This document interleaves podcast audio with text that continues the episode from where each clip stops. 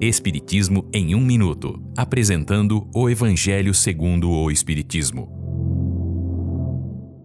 Capítulo 12. Amai os vossos inimigos. O duelo. Esta é uma livre interpretação dos textos de Adolfo, Agostinho, Um Espírito Protetor e François Xavier entre 1861 e 1862. O duelo é um crime de homicídio segundo a legislação e crime aos olhos de Deus. Ninguém tem o direito de atentar, tirar a vida de seu próximo ou ainda expor a própria vida por um insulto. Embora o duelo possa ser considerado por alguns uma prova de coragem física, é também uma covardia moral, como o suicídio. O suicida não tem coragem de enfrentar as dificuldades da vida, e aquele que duela não tem humildade para suportar as ofensas.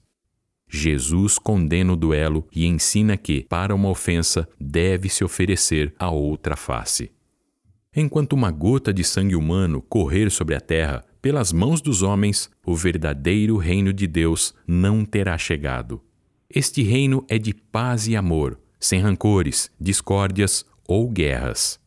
Um golpe contra o próximo é também um golpe contra Deus. Não faça aos outros o que não gostaria que lhe fosse feito. Assim acabarão os duelos e as guerras, que são conflitos entre pessoas. Amem-se uns aos outros e respondam uma ofensa com o perdão. Esta é uma livre interpretação. Livro consultado: O Evangelho segundo o Espiritismo, de Allan Kardec, edição 3, em francês. Visite nosso site www.vidaespiritismo.com.br.